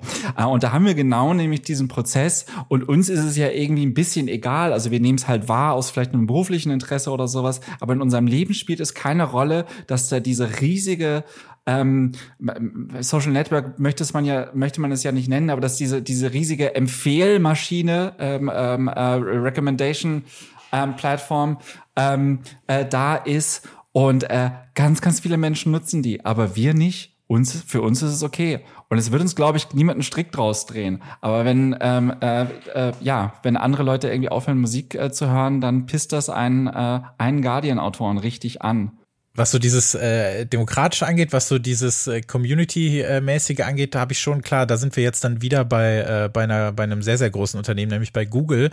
Aber mich würde deine Meinung interessieren zum Thema äh, YouTube-Algorithmus und so ein bisschen zu dem, ich nenne das immer Tapetenmusik, aber gar nicht negativ mm. gemeint, weil ja YouTube ja. Äh, voll ist von äh, Compilations, sei es jetzt äh, irgendwie entweder dieses äh, Lo-Fi, dieses Begleitende, ja. ähm, sei es aber auch ähm, was, also da kann ich nicht auf genug Artikel Artikel drüber lesen, was so japanische Jazzmusik aus den 60ern, 70ern angeht. Ich finde einfach, wenn man, also ich finde für mich erstmal klar, es ist Google, es ist YouTube, aber die Tatsache, dass so viele, dass tausende Leute mhm. in diesen Kommentaren sind, never thought I'd like this, thank you YouTube, ja, bla bla bla, ja, und die ja, Leute sich in den Armen legen und irgendwie, ähm, was weiß ich, äh, oder irgendwelche Hiroshi Sato-Platten äh, hören und denken, geil, darauf mhm. habe ich nur mein Leben lang gewartet, das hätte ich vor 30 Jahren so nicht hören können. Ähm, mhm. Bin ich, mein erster Eindruck ist immer, wie geil, dass das möglich ist und wie geil, dass das mhm. so einfach funktioniert und dass die Leute das einfach so angespült bekommen. Und ich selber habe da auch von profitiert. Ich habe mir viele dieser Platten mhm. gekauft, die ich sonst nicht so kennengelernt hätte. Ähm, ist natürlich auch an sich kritikwürdig, dass wir sagt, äh, der Westen hat jetzt japanische Musik äh, erkannt und so weiter. Lass uns damit mal ein bisschen Geld verdienen. Aber mhm. dieses allgemeine, da ist das jetzt plötzlich alles, liegt so rum und äh, mhm. wird mir so serviert und die Leute bauen da ihre ganzen Compilations, die, oder du kennst die sicherlich mhm. auch, diese ähm, ich, ich, weiß gar nicht, wie man die nennen soll, aber du hast dann irgendwie ein, ein, durchlaufendes GIF oder so weiter und sie hier Musik, als würde sie nebenan gespielt werden in den 50er ah, Jahren yeah, mit Regen yeah, im Hintergrund yeah, oder so stundenlange Compilations, uh, I'm at a party in a bathroom und genau, so weiter. Genau, genau, genau. Das genau, fasziniert genau, mich genau. ohne Ende und das ist so ein, so ein, so ein Community-Gedanke, den ich irgendwie total äh, feier auf eine Art und da kommt ja so ein bisschen das zusammen, was wir uns ja wünschen oder wie, mhm. wie siehst oder hörst du das? Ähm, ich würde dich, ich würde erstmal mit einer Gegenfrage antworten. ähm, äh, sorry, Berufskrankheit. ähm, wo siehst du da die Community? Naja, zum einen, dass die Leute das natürlich äh, kommentieren ohne Ende und sich da dann auch gesehen und gehört fühlen. Und zum anderen, okay. dass äh, das ja nicht von, äh, dass das ja alles Privatvideos und, und Clips und Compilations sind. Da ist ja jetzt niemand mhm. hinter, der sagt irgendwie Sony Japan, hier, hier sind wir alle. Die würden ja eher dafür sorgen, dass das Ganze ja, irgendwie ja, runtergenommen ja, wird ähm, sondern ähm, ich habe selber irgendwo sowas gefunden. Ich baue mir jetzt auch so eine Compilation. Da hast du so eine zwei Stunden 30 äh, hier Japanese Jazz uh, When You're Driving Through the Rain in Osaka ja. 1982 ja. oder sowas. Ja. Und äh, das wird ja alles nur durch die NutzerInnen befeuert, ganz allein. Und dadurch ist für mich schon ein großer Community-Gedanke dahinter. Ja, ähm, ob das alles äh, nur von NutzerInnen befeuert wird, das äh, wage ich manchmal zu bezweifeln. Also ich, ich es, es, interessiert mich auch wahnsinnig. Ähm, man muss auch sagen, ähm, solche Compilations bei YouTube oder sowas, da stecken auch manchmal harte Geschäftsinteressen hinter. Ähm, aber ich glaube, da ist noch, sind wir noch an einem Punkt, wo ähm, viel, glaube ich, UserInnen generiert ist, auf jeden Fall. Ähm, oh Gott, ja, mich fasziniert es auch total. Ich bin mal durch, mit, äh, durch eine Diskussion mit einem Kollegen vor allem drauf gestoßen, Christoph Benkeser, der einen Newsletter hat namens Grundrauschen, nach seiner Radioshow Grundrauschen. Äh, und der hat da über eine Playlist irgendwie, äh, so eine YouTube-Playlist, äh, wie du es beschrieben hast, geschrieben die äh, irgendwie vom Titel her irgendwas hatte von wegen, was weiß ich, äh, äh Norditalien Urlaub in den 80ern so. Äh, und das war dann auch nur ähm, ähm, Musik, die halt auch irgendwie was mit äh, Call Me By Your Name, dem Film zu tun hatte so. Ähm, und ähm, ich weiß gar nicht mehr genau, was er dazu gesagt hat. Es war auf jeden Fall spannend und hat mich so ein bisschen ähm, auf, auf, auf den Weg gebracht, mir auch da mal ein bisschen mehr Gedanken drüber zu machen. Und ich bin dann irgendwann über einen, äh, einen Begriff gestoßen, äh, gestolpert bin ich über ihn oder auf ihn gestoßen, ähm, von Niklas Luhmann, äh, was jetzt extrem unsexy ist, glaube ich, im Pop-Podcast äh, Niklas Luhmann äh, zu, zu erwähnen, aber den Begriff der äh, Beobachtung zweiter Ordnung.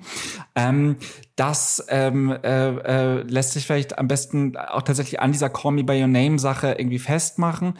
Wir haben halt irgendwie dieser Titel, Italien, Urlaub, 80er, sonst wie was, ähm, erweckt ja eine Art von Nostalgie für irgendwas, was man nicht erlebt hat, so.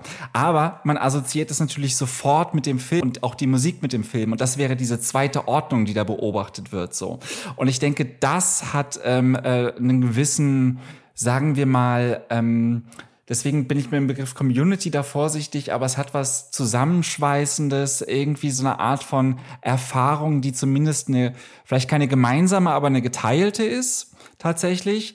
Ähm, äh, nämlich, dass wir alle eine ungefähre, vage Idee davon haben, was es heißt, um dein Beispiel zu nehmen, irgendwie in den 70ern ähm, bei ähm, ähm, in, in, in den 70ern bei Nacht äh, äh, durch, äh, durch, durch, die, durch die Straßen ähm, äh, Japans äh, zu, zu brausen. So. Natürlich haben, haben, wir da, haben wir da überhaupt gar keine richtige äh, äh, Erfahrung von oder wir haben eigentlich keine richtige, wir haben das nicht äh, als Beobachtung erster äh, äh Beobachtung erster Ordnung wahrgenommen, insofern, als wir es durchlebt haben. Aber wir kennen das aus Filmen, aus Anime oder sonst wie was so und bauen halt auf quasi so einen kulturellen Schatz auf. Ähm, und da kommt dann diese Musik dann auch irgendwie rein die dann auch meistens irgendwie schon mit ähm, bekannten Motiven arbeitet. Und wenn du jetzt sagst Jazz, alle kennen halt irgendwie Jazz so und es ist egal, wo sie herkommt. Äh, da wird sie dann aber nur ein bisschen lokal verortet. Es ist dann japanischer Jazz, weil das halt irgendwie quasi diesem ganzen Ding an sich nochmal irgendwie mehr Emotionalität oder sowas verleiht oder mehr Authentizität sogar, ähm, obwohl es sich um eine komplett konstruierte Geschichte natürlich handelt. Und ich finde das wahnsinnig, wahnsinnig ähm, äh, spannend als Thema so an sich ähm, weil ähm, wir da, glaube ich, überhaupt nicht mehr mit diesem Begriff von Nostalgie oder Retromania überhaupt noch irgendwie argumentieren können. Überhaupt gar nicht mehr.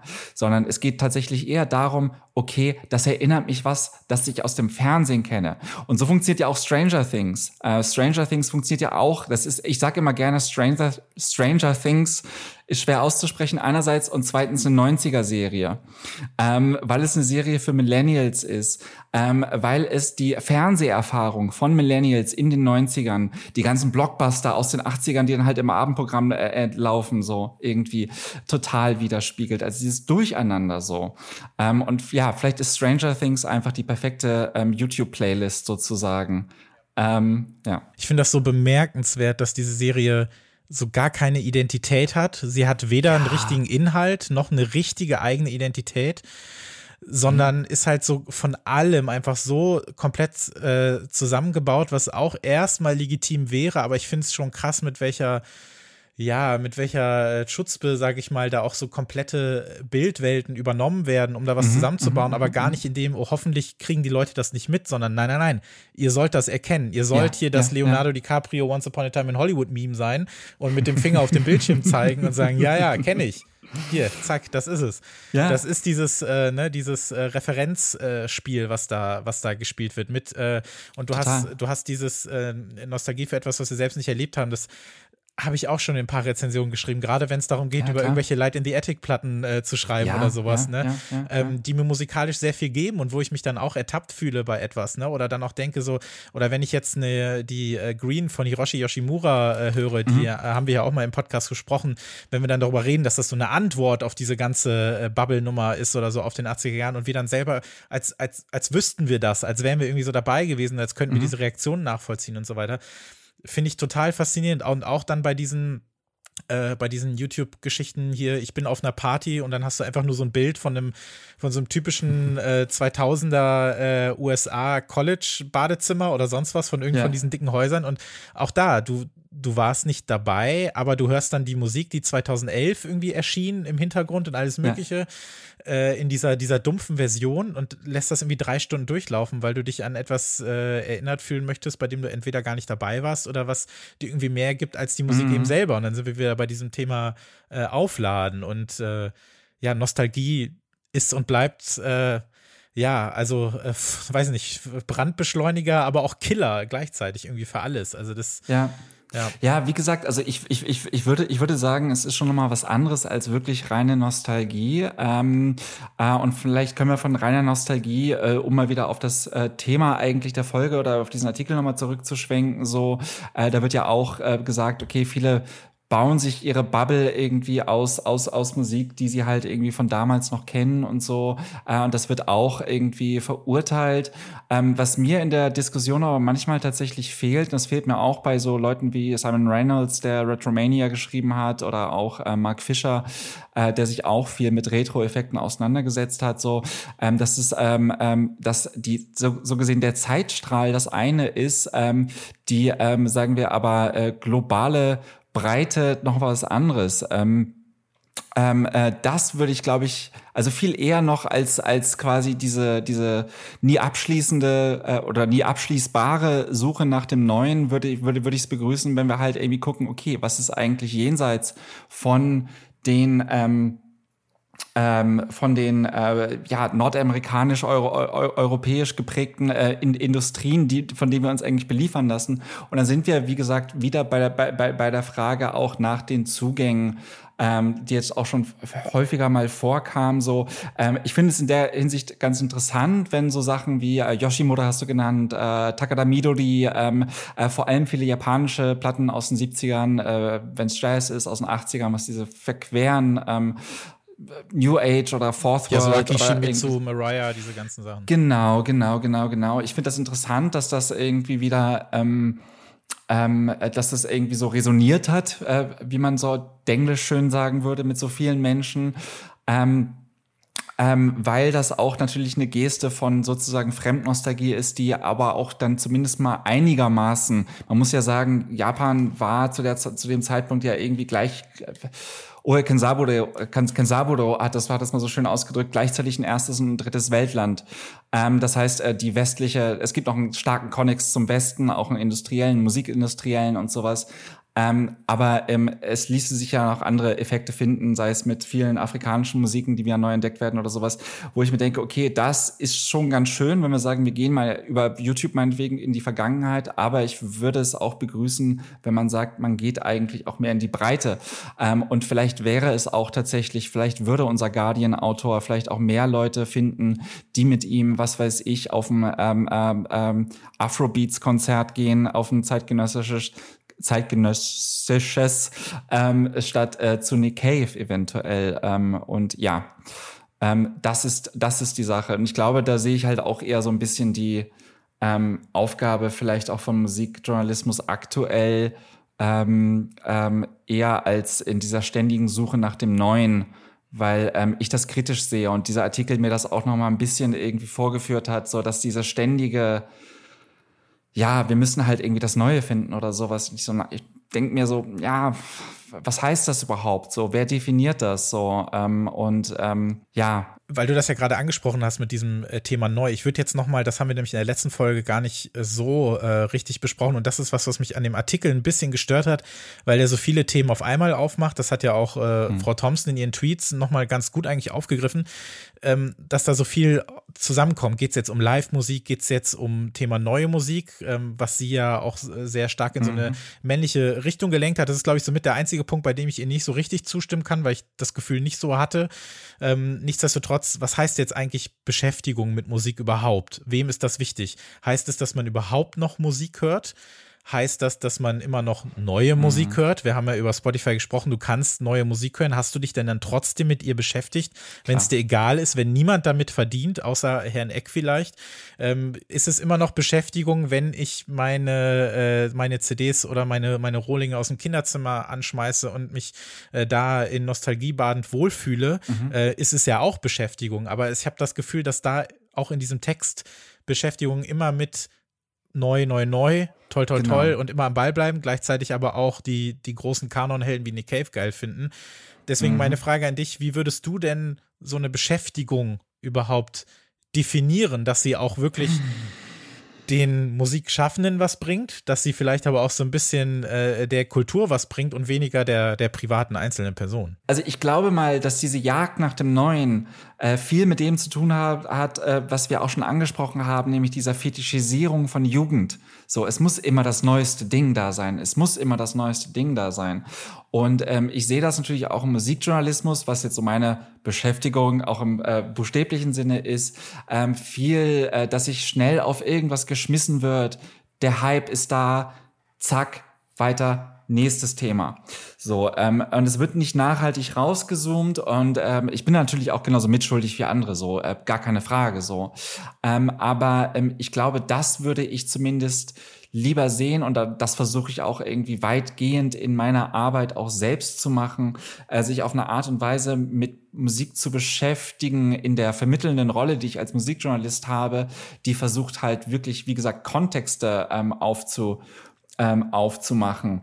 Ähm, das kann natürlich oder das will natürlich auch irgendwie sowas wie Spotify, YouTube, die wollen das natürlich irgendwie nicht. Ähm, ähm, äh, anbieten, die möchten ihre eigenen Kontexte erschaffen und das ist eigentlich viel schlimmer. Aber ähm, ich würde halt sagen, ähm, ich glaube, wenn wir jetzt einfach mal so von den ähm, ähm, regulären HörerInnen, die halt irgendwie schon, die mögen Musik, die hören gerne Musik bei bestimmten Aktivitäten oder sowas. Was ist da die Beschäftigung? Oder wie definieren wir diesen ähm, Begriff der Beschäftigung oder der Auseinandersetzung damit? Ich weiß nicht. Vielleicht braucht es das auch gar nicht. Vielleicht ähm, reicht es einfach nur, wenn man sagt, okay, äh, XY hört gerne dieses und jenes Album zum Joggen ähm, weil äh, auch das natürlich eine Art und Weise ist, wie sich Musik als, als, als Kunstform, die es ja auch sein kann, sie ist ja nicht nur Unterhaltung, ähm, äh, gewissermaßen im Leben in, in, insta installiert und auch irgendwie eine bestimmte Form von Bedeutung annimmt. Ähm, und ich glaube, auf so einer persönlichen Ebene lässt sich da irgendwie nichts auf irgendeine Art ähm, als äh, bessere oder schlechtere Bedeutung ähm, ähm, äh, verwerfen oder, oder irgendwie hochjazzen so. Wer ist denn dann dafür verantwortlich, dass es überhaupt weitergeht mit Musik? Wenn dann jetzt jeder so ein bisschen was zum Joggen hört, ist das dann nicht irgendwann alles so ein bisschen vorbei? Es muss ja, glaube ich, die paar Prozent geben, die eben ein bisschen mehr tun, oder? Jetzt mal so ein bisschen. Ja, provokant. die wird es, also das ist immer so doof, wenn man das sagt, aber die, äh, gab es schon immer, die gibt es auch jetzt und die wird es auch immer geben. So ähm, und äh, wie gesagt, für mich ist ist ist die Frage so ähm, vor allem ein eine der der ähm, äh, wie kommen wir eigentlich an diese Musik? Also wie werden wir vielleicht auch mal kulturellen Schocks ausgeliefert? So, also mhm. ähm, denn wenn ich tatsächlich irgendwie klar und das will ich auch niemandem zum Vorwurf machen, klar, aber ähm, wenn ich mich nur darauf verlasse, dass Spotify mir irgendwas halt irgendwie in die Ohren pumpt, so wird Spotify äh, mir nur das in die Ohren pumpen, von dem es schon denkt oder davon ausgeht oder einfach auch weiß, äh, es wird mir gefallen. So. Ähm, was es, glaube ich, braucht, irgendwie auch, äh, auch dazu brauchen würde, ähm, dass mehr Leute sich auch äh, intensiver mit auseinander, äh, auseinandersetzen mit Musik, ist, glaube ich, einfach Konfrontation. Und ähm, wer dafür verantwortlich ist, ähm, es gibt genug äh, äh, KünstlerInnen, die das, äh, die sich drum kümmern, es gibt genug Labels, die sich drum kümmern, so ähm, vor allem aber sehe ich eine gewisse Verantwortlichkeit auf Seite von institutionellen ähm, ähm, Einrichtungen, ähm, sei es jetzt halt irgendwelche Plattformen oder sogar tatsächlich auch, ich glaube ja tatsächlich noch an so sowas wie einen staatlichen Bildungsauftrag. Ähm, und wenn ich ähm, so Diskussionen Diskussionen lese oder äh, Interviews lese, es gab letztens eins mit einer Programmchefin, ich glaube beim NDR oder sowas, da wurde gesagt, so nee, wir setzen es auf Durchhörbarkeit, was ein Code ist für, wir machen exakt dasselbe Programm wie die Privaten. So, da wird mir schlecht, weil ich mir denke so, okay, ähm, versucht doch einfach irgendwie was anderes, versucht doch irgendwie junge Leute reinzuholen, fragt doch mal ein paar Teenies, dass sie für euch eine Serie machen, äh, eine, eine, eine Sendung mal zur Probe machen oder sowas, weil dann habt ihr Konfrontation, nämlich mit dem älteren Publikum, das ihr sonst bedient und so weiter und so fort. Also ähm, ich glaube an sowas. Ich glaube, es braucht äh, strukturelle Maßnahmen, die vor allem Zugänge erleichtern ähm, und äh, Zugänge aber auch nicht nur von Konsumentinnen an Musik, sondern auch äh, global gesehen von ähm, äh, Menschen aus anderen Kulturkreisen, wirtschaftlichen Bereichen, sonst wie was irgendwie als MusikerInnen an Publika auf aller Welt. So, das, glaube ich. Lass mich dich zum Abschluss nochmal fragen, und da kommen wir dann noch einmal auf diesen Text äh, zurück. Ist das denn überhaupt alles so schlimm? ist das überhaupt wirklich ein Problem, wenn er oder wir jetzt auch in dem Fall, ne, wir sind ja alle drei in einem relativ ähnlichen Boot, dass wir uns, ja. wir interessieren uns dafür, wir arbeiten sogar äh, in Teilen mit diesem Thema und schreiben darüber und verdienen Geld damit ich kann das ja verstehen, dass es einem fehlt, dieser Austausch auch im Privaten. Also ich merke das natürlich ja auch bei mir selbst, dass ich weniger äh, Menschen meines Alters mittlerweile habe, mit denen ich mich so wirklich äh, über Musik unterhalten mhm. kann, auch auf einem Level, der dieses ne, du hast ja auch vorhin selbst äh, von dir gesagt, ne, dass es so ein bisschen ein spezieller Fall ist. Ähm, ich würde das so ähnlich bei mir wohl auch äh, sehen, wenn ich selbst beschreiben müsste. Ähm, man darf das natürlich immer nicht äh, repräsentativ irgendwie betrachten, aber nichtsdestotrotz gibt es so ein gewisses Level, was so weggebrochen ist. Klar, es ist auf eine Art schade, aber irgendwie denke ich mir, dann gut, dann hätten wir die Folge nicht machen müssen, aber wir haben ja ein bisschen über mehr, wir haben ja über mehr gesprochen als, als äh, über, über diesen bloßen Text und, und das Thema an sich. Und das war ja auch genau richtig und wichtig so. Aber ist das denn überhaupt alles ein Problem? Also, äh, wie gesagt, äh, überhaupt nicht. Und tatsächlich, wenn ich noch ein bisschen zurückgreife auf meine letzte Antwort, ähm, ähm, auch für mich ist es ja irgendwie äh, selbst wenn ich jetzt sehen würde, dass alle Menschen in meinem Umfeld halt irgendwie quasi von der Musik sich verabschieden oder sowas, kann es für mich auch einfach einen Gewinn darstellen. Also äh, klar, dann kommt vielleicht niemand mit mir zum, ja gut, ich würde nicht zu eine Cave gehen, aber äh, zu irgendwelchen Konzerten oder sonst wie was. Und was weiß ich, man unterhält sich nicht mehr über die neueste Platte von XY so, aber vielleicht über was anderes, vielleicht über dann Themen, äh, die mir tatsächlich irgendwie nochmal eine neue Perspektive eröffnen und sowas. Und ich finde, es lässt sich durchaus einen Gewinn darin sehen, dass Menschen sich quasi aus der eigenen subkulturellen Bubble oder sowas befreien, ähm, sich, man sich aber irgendwie noch freundschaftlich verbunden fühlt. Ähm, wie gesagt, ich hatte immer ähm, schon Freundinnen, die ja wirklich gar nichts zum Teil mit Musik zu tun hatten. Also ähm, äh, ähm, ganz besonders geliebt habe ich das mal, als, als eine Freundin von mir zu Besuch war und ich hatte so ein Buch über Kraftwerk auf dem Tisch liegen und sie meinte, ah krass, die sind so bekannt, dass da Bücher drüber geschrieben werden, so. Und ich fand das so schön einfach so, dass da, dass da jemand ist, die, so, mhm. die einfach irgendwie so, so weit von meiner Lebensrealität auf eine Art und Weise, äh, die ja von Musik und Musikwissen äh, so erfüllt ist, irgendwie so weit von, davon entfernt ist, äh, dass es mir aber irgendwie noch beweist, okay, du bist halt erstmal hier bei mir zu Hause gerade, weil, weil, du, äh, weil du mich als Menschen gut findest, so, das ist schon mal schön. Und andererseits irgendwie so, ja, wir bringen dann automatisch dann irgendwie verschiedene Perspektiven auf irgendwas mit. Und das, darin sehe ich den eigentlichen Gewinn. Und so kann man es auch sehen, wenn die Leute aufhören, Musik zu hören. Und man, äh, das, also ich, ich würde dir, äh, das heißt, ich würde dir gerne widersprechen, einfach nur damit wir noch ein, ein bisschen Dissens in dieser Folge haben. Aber das möchte ich, nein, das möchte ich gar nicht, weil ich sehe das ganz genauso. Da kann eigentlich nur ein Gewinn draus entstehen, weil ähm, du wirst immer eine Möglichkeit haben, ähm, dich zum Thema Musik mit jemandem auszutauschen. Und Klar. das fand ich übrigens auch, finde ich interessant, dass man immer sagt, Facebook äh, tot und sowieso und 50 plus.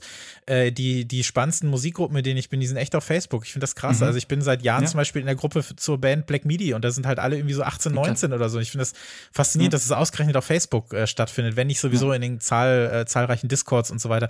Also das Interesse äh, ist da, die Leute gibt es und es, ähm, wie du schon sagtest, man kann dann auch über was anderes reden, weil ja. wenn jetzt eine Person sagt, okay, die Person hört keine Musik mehr, ich weiß gar nicht mehr, was ich mit der machen soll, dann liegen die Probleme vielleicht ein bisschen woanders oder so, wenn du Absolut. gar kein anderes Thema hast. Wenn du Absolut. nicht mal irgendwie einmal äh, über Politik mit einer Person sprechen kannst, was ja auch äh, durch, also Musik ist ja auch ein hochpolitisches Thema. Du musst ja nicht darüber reden, wie ja. jetzt die Snare auf Track 4 irgendwie ballert, auf EP sowieso, sondern du kannst ja daraus auch ein ganz anderes Thema machen und ganz andere Dinge öffnen und die Personen sind auch an anderen Dingen interessiert und äh, mach, mach nicht dann, äh, wie, da sind wir wieder beim Mail Urge to make your problem everyone's problem oder so, dann, äh, dann lass es doch auch irgendwie ja. einfach, einfach locker. Einfach locker bleiben. Einfach locker bleiben. Einfach locker bleiben. Ja, äh, hätte man auch dem äh, Guardian-Autor, äh, Entschuldigung, ich, ich sage immer nur Guardian-Autor, weil ich seinen Namen tatsächlich mir nicht merken kann. Ähm, äh, das hätte man ihm auch auf dem Weg mitgeben können. Einfach locker bleiben. Dann hätte es aber den Text wahrscheinlich nie gegeben, oder? Und diese Folge auch nicht. Daniel Dylan Ray äh, heißt er. Und wir wollen ihm mit Sicherheit nichts Böses. Wir sind ihm ja eigentlich auf eine Art ja auch dankbar, dass wir jetzt die Möglichkeit gefunden haben, äh, dieses ja immer wiederkehrende und wie wir auch festgestellt haben, ja in so zig äh, Abzweigungen äh, raus äh, ästelnde Thema nochmal äh, aufzugreifen und das, äh, das bleibt. Und selbst wenn einzelne Themen davon irgendwann nochmal größer werden und wir uns überhaupt nicht mehr über den Ausgangspunkt dieses Artikels unterhalten, sondern über das, was dazu wichtig ist, dann ist, glaube ich, schon äh, viel getan. Christopher, es war toll, dass du da warst. Also vielen, vielen Dank äh, für, das, äh, für das äh, super interessante Gespräch. Und ähm, wie gesagt, alles äh, zu dir nötige, notwendige und wichtige ist in den äh, Shownotes verlinkt. Da und, reicht äh, ein Link, ja. Da reicht ein Link. Du, du definierst dich über einen, über ja. einen Link. Also, Wenn es den nicht gäbe, dann wäre es äh, wäre es vorbei. Ich ähm, weise noch mal kurz auf unsere letzten Folgen hin. Vor zwei Wochen habt ihr unsere Ausgabe 39 des Review-Formats gehört. Da haben wir zusammen, Albert und ich, mit unserem Gast Christian Erl über die neuen Alben von Kobe Say, äh, Jockstrap, ähm, über Sophia Blender, äh, unter anderem gesprochen. Und in dem letzten Feature vor einem Monat, da habe ich mit meiner Gästin Melanie Löper über den Einfluss von Videospiel-Soundtracks, im Speziellen über den Einfluss von äh, FIFA-Soundtracks gesprochen, wie das so ein bisschen den Pop abbilden kann, wie es den vielleicht auch geprägt hat und ob der Auftrag von EA Sports überhaupt noch zeitgemäß ist in den heutigen Zeiten und auch was so einen klassischen äh, FIFA-Song vielleicht ausmacht. Das könnt ihr euch gerne anhören, wenn das noch nicht passiert ist. Also vielen, vielen Dank äh, an Christopher, vielen, vielen Dank äh, fürs Zuhören und dann bis zum nächsten Mal. Ciao. Danke dir. Ciao, ciao.